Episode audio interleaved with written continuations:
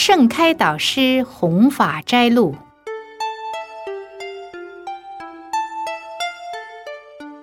为什么佛教的法轮经常要三个画在一起呢？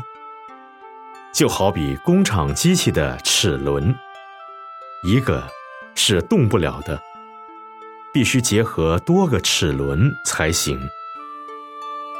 弘法立生的事，不能光靠出家人，也不能光靠在家人，既要有无俗杂缠身。专心办道的出家人，也要有护法的在家居士。